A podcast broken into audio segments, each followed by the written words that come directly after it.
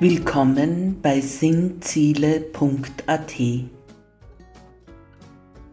Sie suchen Sinn in den Ereignissen des Lebens. Sie glauben, dass man in religiös inspirierten Antworten Sinn finden kann. Vielleicht glauben Sie sogar an Gott, können aber mit Institutionen wenig anfangen. Sie wollen selber denken, selber nach Sinn suchen dann sind Sie hier richtig. Hören Sie den Podcast von sinnziele.at zu verschiedenen Themen und Fragen des Alltagslebens. Tauchen Sie ein in sinnvolle Anregungen für Ihren Geist und Ihre Seele.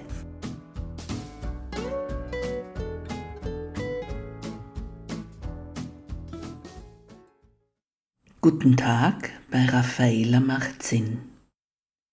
Heute im Themenkreis 5, dem Osterfestkreis, hören wir im Pod 3 von den Geschehnissen, an welche wir am Gründonnerstag denken.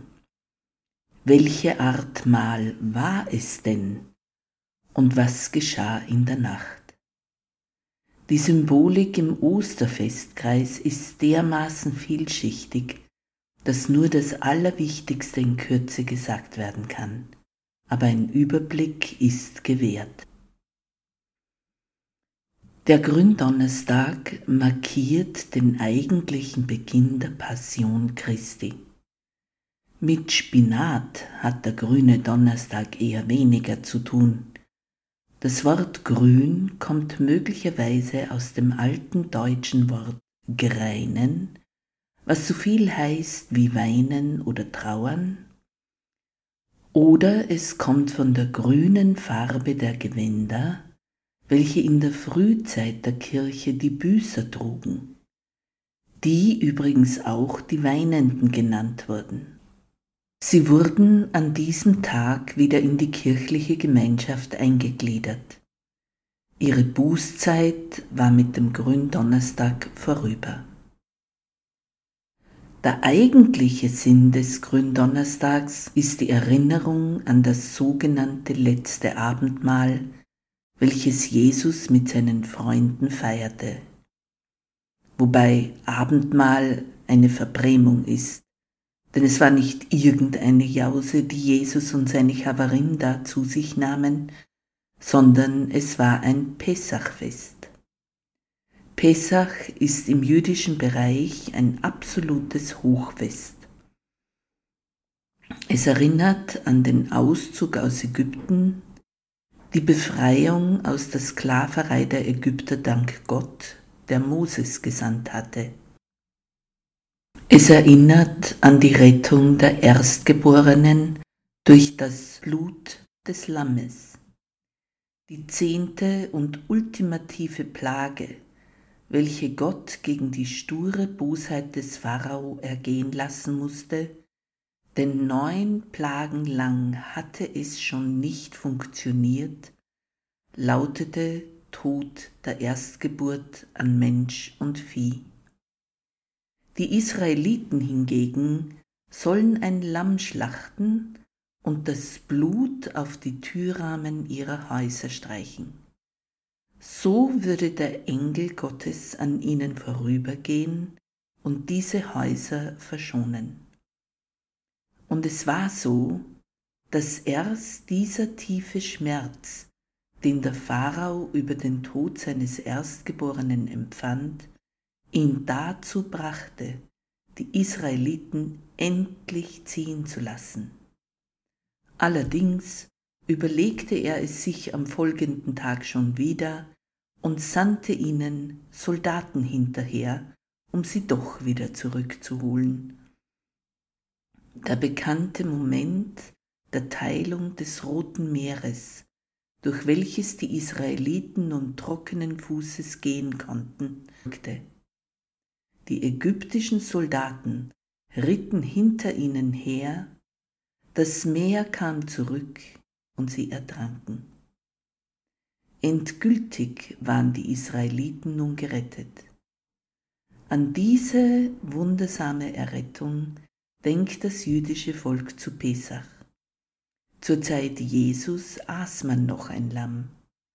Außerdem gehören zu einem Pesachfest allerlei symbolische Speisen und man trinkt mehrere Becher Wein und isst ungesäuerte, soll heißen ohne Sauerteig oder Hefe zubereitete flache Fladenbrote.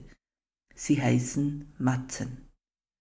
Dazu liest man aus der Haggadah die Ereignisse, an die sich das Volk Israel erinnern soll und will. Auch werden die Lieder und Gebete vorgegeben und der Ablauf der Feier, damit man auf nichts vergisst. Und hier sind wir schon beim Punkt. Der Leiter des Pesachfestes dankt Gott jedes Mal für die Frucht des Weinstocks und auch für das Brot. Dann essen alle ritualisiert, soll heißen, nach einem genauen Schema der Erinnerung an dieses Ereignis. Und da hat Jesus offenbar etwas anders gemacht. Beim dritten Brot und beim dritten Becher Wein, der im Judentum übrigens Becher der Erlösung heißt, änderte er die rituelle Handlung und die rituellen Worte. Ich erlaube mir, diese Szene in eigenen Worten wiederzugeben. Jesus sprach den Lobpreis wie in der Haggadah vorgegeben. Dann brach er das Brot und sagte plötzlich andere Worte. Nehmt dieses ungesäuerte Brot und esst alle davon. Es ist mein Leib. Und dann tat er gleiches mit dem Becher Wein. Er sprach den vorgegebenen Lobpreis. Aber ganz plötzlich änderte er die üblichen Worte und sagte, Nehmt diesen Becher Wein und trinkt alle davon. Dies ist mein Blut des Bundes, das für viele vergossen wird zur Vergebung der Sünden. Wann immer ihr dieses Brot esst und diesen Wein trinkt, denkt an mich. Wenn man jedes Jahr Pesach feiert, seitdem man geboren wurde, dann kennt man den Ablauf sehr gut. Man wusste, was man antworten musste, kannte die Liedtexte und es war einem vertraut, was der Pesachleiter sagen würde. Und dann dies. Jesus änderte die Worte bei einem bestimmten Becher und einem bestimmten Brot. Als er diese Worte bei der wohlbekannten Feier änderte, steht anzunehmen, dass die anwesenden Freunde zwar die Worte hörten, jedoch den Sinn nicht wirklich verstanden. Jedoch ahnten sie sicherlich, dass hier gerade etwas Folgenschweres geschah. Die Bedeutung dieses Abends wurde ihnen in der Tiefe erst viel später klar. Jedenfalls endet das Pessachfest mit dem großen Hallel, dem großen Lobpreis Gottes. Wir finden diesen Lobpreis im Psalm 136, in Matthäus 26 und Lukas 22 findet man außerdem detailliertere Einträge über diese letzte Feier Jesu mit seinen Freunden. Wir werden uns bei Gelegenheit dieses Erlösungsgeschehen Jesu und die Symbolik des Pessachfestes genauer ansehen. Heute nur das Allerwichtigste. In unseren Erzählungen geht Jesus gleich im Anschluss des Festes mit seinen Freunden auf den Ölberg. Die Jünger betten sich so gut es geht in ihre Decken. Jesus hält sich ein Stück abseits von ihnen auf und es beginnt sein Leiden. Er hat solche Angst vor dem, was auf ihn zukommt, dass er Blut schwitzt. Er bittet seine Freunde, ihn im Gebet zu unterstützen, aber die sind zu müde und schlafen immer wieder ein. Er ist allein in diesen schlimmen Stunden. Er bittet Gott den Vater, diesen bitteren Kelch von ihm zu nehmen. Letztlich ringt er sich durch zu sagen, Dein Wille geschehe nicht meiner. Er hat sein bevorstehendes Leiden akzeptiert, seine Berufung akzeptiert. Kinder fragen nun immer, warum ist er denn nicht davongelaufen? Nun, das hat er sicherlich auch in Erwägung gezogen, aber seine Berufung hätte er mit Davonlaufen nicht erfüllt. Er hätte sich, Gottes Werk und die Menschen verraten.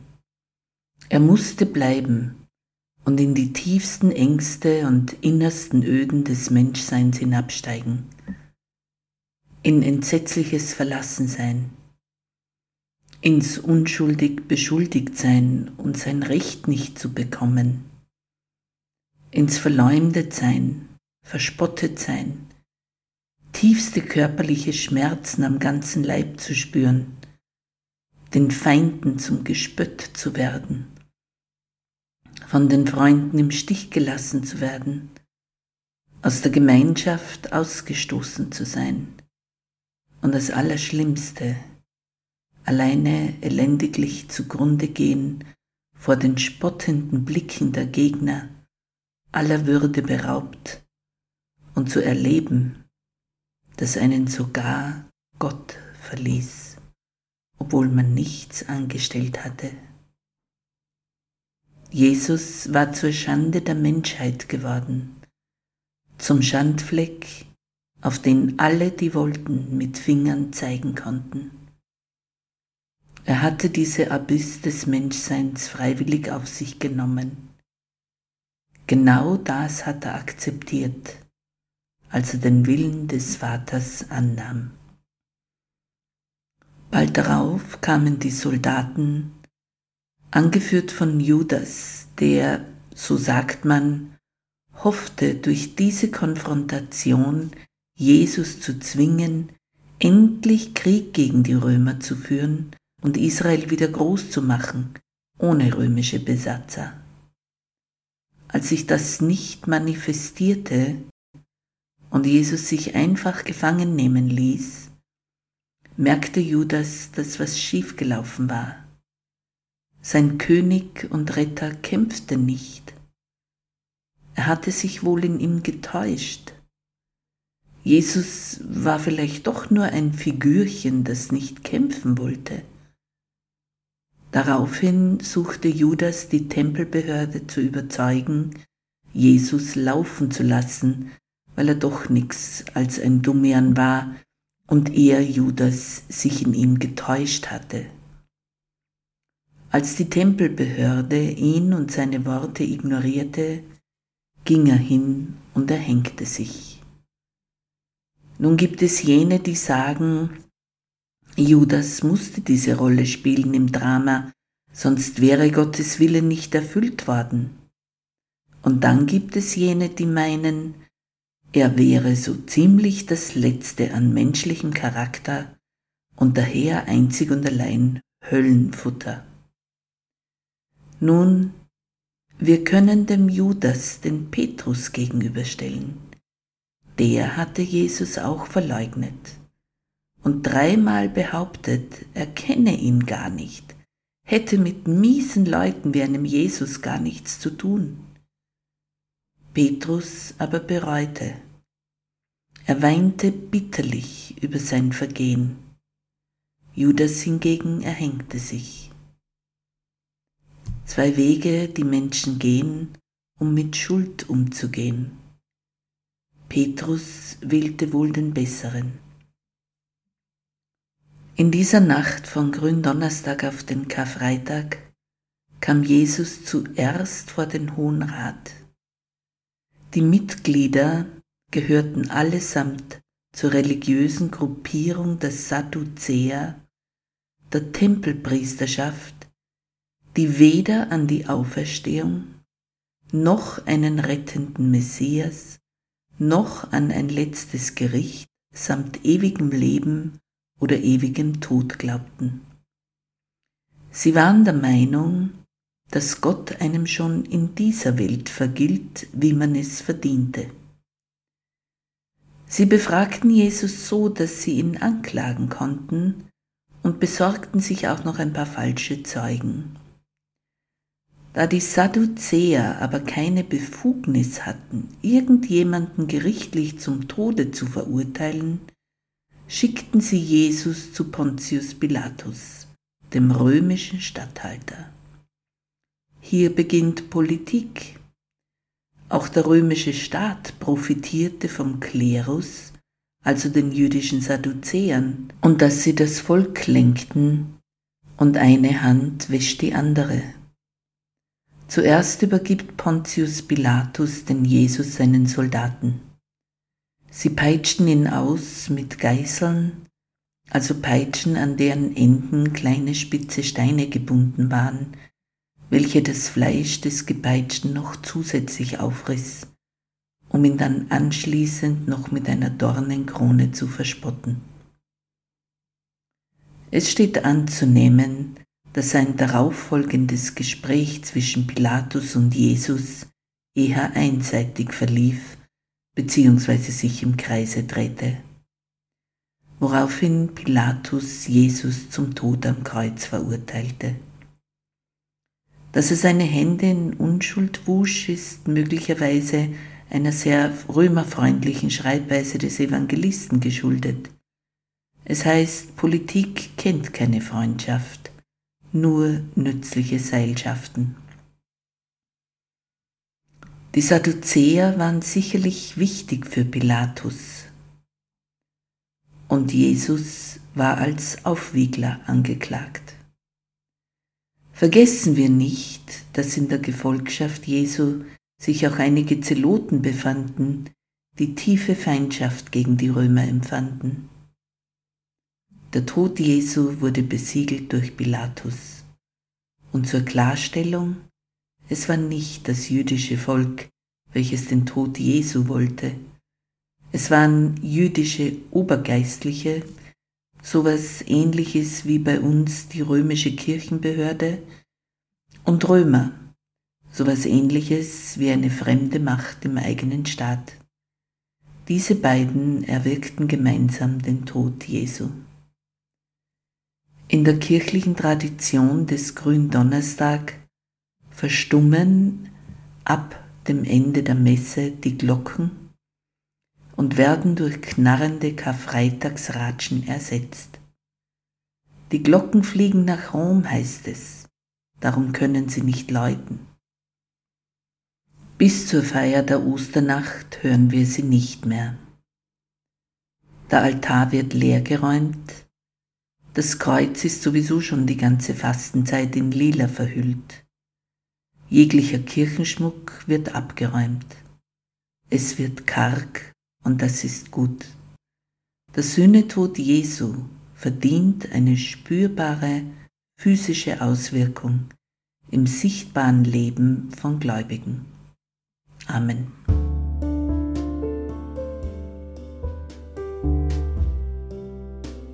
Vorschau. Hören Sie im Themenkreis 5 den Pot 4, die Kreuzigung der Karfreitag, am Freitag, den 7. April 2023.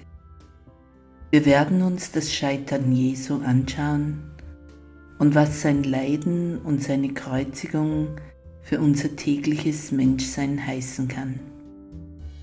Und wenn Sie den Newsletter abonnieren, dann kommen Sie mit einem Klick zum nächsten Pod. Schreiben können Sie mir über das Kontaktformular.